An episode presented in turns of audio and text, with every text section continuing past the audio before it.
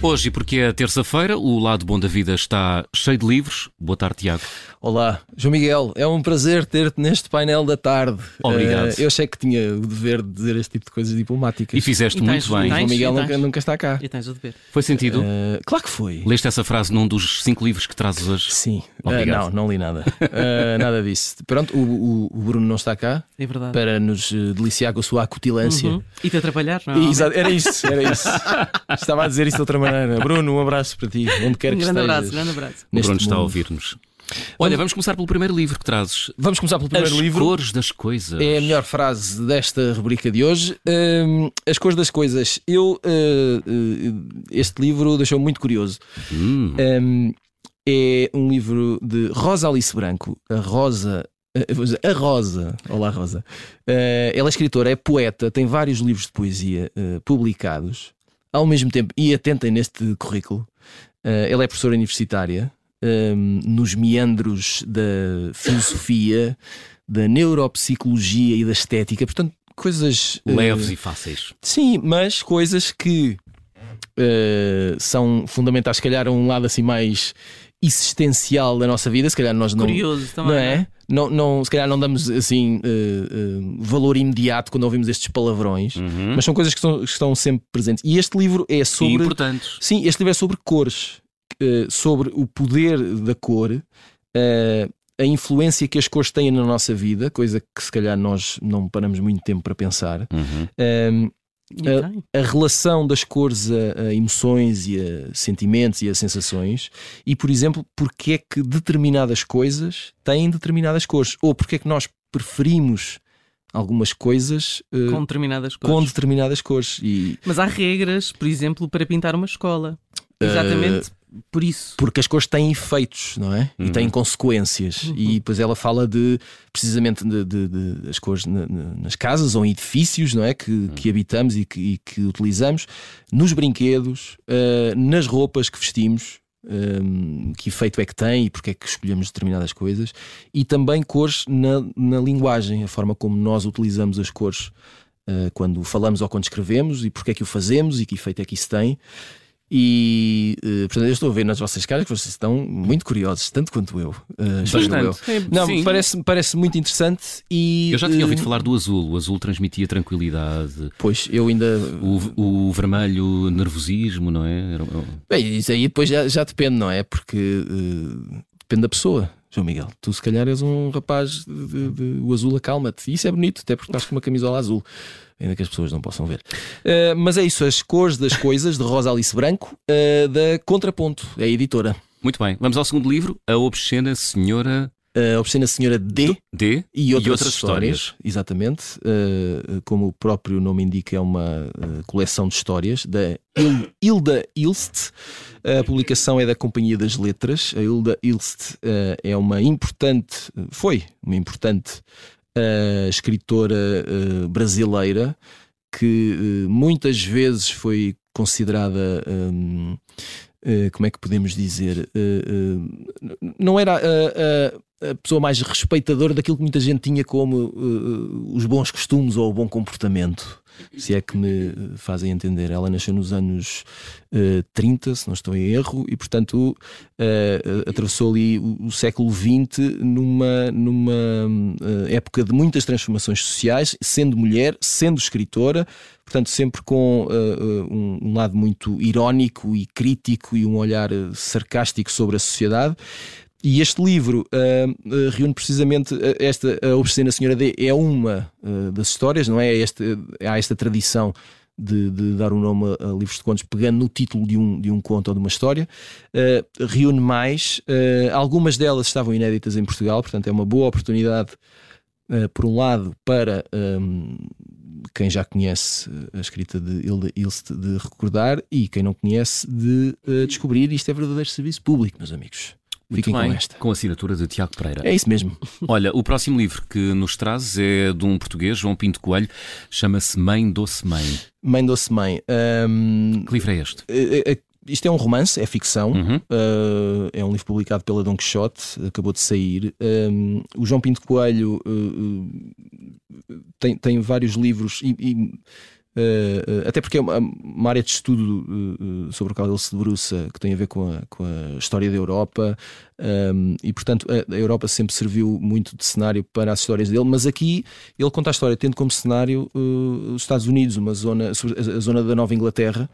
Um, e a história é de um órfão que, aos 12 anos, finalmente conhece a mãe. Uh, como é que se estabelece uma relação entre uh, uma criança uh, praticamente adolescente e a, e, e, a, mãe, mas que é uma nova mãe, não é? Portanto, não a conhecia. Que barreiras é que existem? Como é que se ultrapassa isso?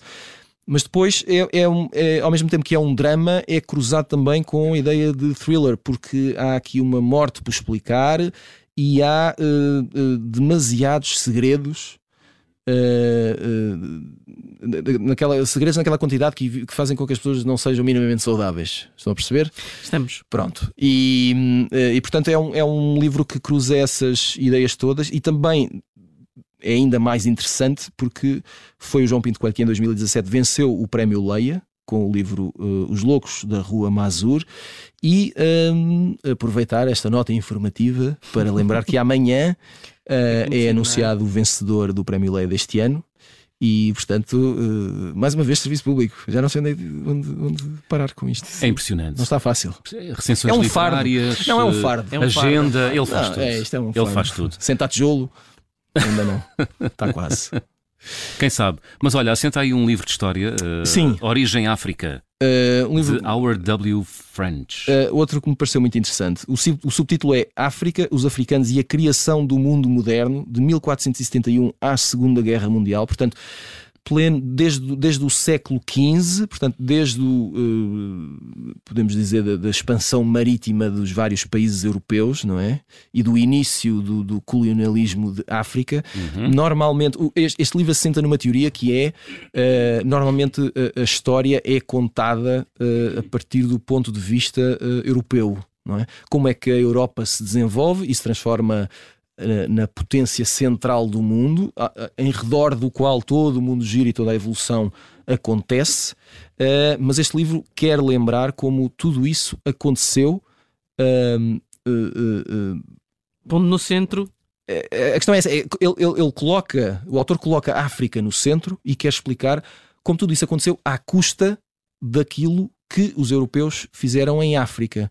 E, portanto, se a história fosse contada com outro epicentro, como é que seria contada? Uhum. Uh, e esta é a premissa do Howard W. French, que é outro moço uh, homem de muito respeito e daqueles que têm uh, um currículo invejável. Eu estive a ver, ele é jornalista, é escritor, fotógrafo, é professor de jornalismo na Universidade de Colômbia, uhum. que não é um pasquinho qualquer, não é, não, é, não é uma universidade exato, qualquer, sim. não é ali a minha escola secundária da Falgueira. Uh, foi... É uma espécie de Tiago Pereira, mas com, com pedigree. É, tá, tá, enfim, vamos continuar. Ele foi chefe de redação do New York Times, também é muito parecido comigo, exatamente. um, e uh, uh, já esteve uh, outra coisa muito parecida comigo, já esteve por duas vezes nomeado para o Pulitzer, imagina. Portanto, há aqui muitos paralelismos, temos que pensar nisso. Incrível, incrível. Não sei se disse, mas o livro é publicado pela Bertrand. Pela Bertrand, uhum. muito bem. Para fechar, a tua sugestão de cinco livros Sim, no lado bom da vida, vou fechar com a minha Confidence Man. Sim, Chave de Ouro. Confidence Man, que agora me lembro, se não me engano, é o nome de uma cantiga do Cass McCombs, uh, mas, mas que acho que não tem nada a ver com isto. Esse é o nome de uma banda mesmo. Uh, uh, o livro é da Maggie Haberman, que é uma jornalista também bastante conceituada no New York Times, e isto é basicamente uma biografia de Donald Trump. Um, o subtítulo é The Making of Donald Trump and the Breaking of America. Aqui a grande vantagem, eh, eu estive a tentar perceber qual é a grande diferença deste livro face a outras biografias de Donald Trump. A questão é que esta jornalista, um, eh, eh, ao que parece, foi a que acompanhou de forma mais consistente e contínua uh, uh, o percurso de Donald Trump. Uh, eu até encontrei uma, uma comparação. o único outro jornalista que terá acompanhado de forma tão persistente um presidente americano terá sido Lou Cannon. Uh, que passou uh, uh, muito tempo a acompanhar Reagan. Portanto, já foi há bastante tempo, já foi no, nos anos 80. não há ao que parece, uh, breaking news aqui nesta uh, biografia. Não há uh, uma, descobertas estrondosas. O que há é um, um aprofundar da matéria de tal maneira que aquilo que muitos críticos e, muita gente que já leu o livro tem dito é, é que provavelmente este livro vai servir de base sempre que alguém quiser lembrar alguma coisa sobre Donald Trump ou tiver que saber algo sobre Donald Trump. Uhum. Portanto, este será o livro vá, académico ao qual se vai uh, recorrer durante uh, vários anos. Será isso... o mais próximo de estar dentro da cabeça do Donald Por Trump. isso, é, isso é, é muito bonito. Hum. E, não deve ser.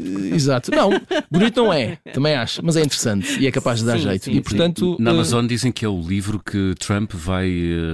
vai ter na mesa mais, de cabeceira. Mais, porque... temer, mais temer, mais temer. Porque ah, uh, imagino que ele preste muita atenção a si próprio e, portanto, na mesa de cabeceira tem uh, a sua própria cara na capa de um livro. Mas é isso, Confidence Man, Maggie Haberman está disponível nas lojas digitais, meus amigos. Muito bem. E hoje foi possível cumprir horários, porque será?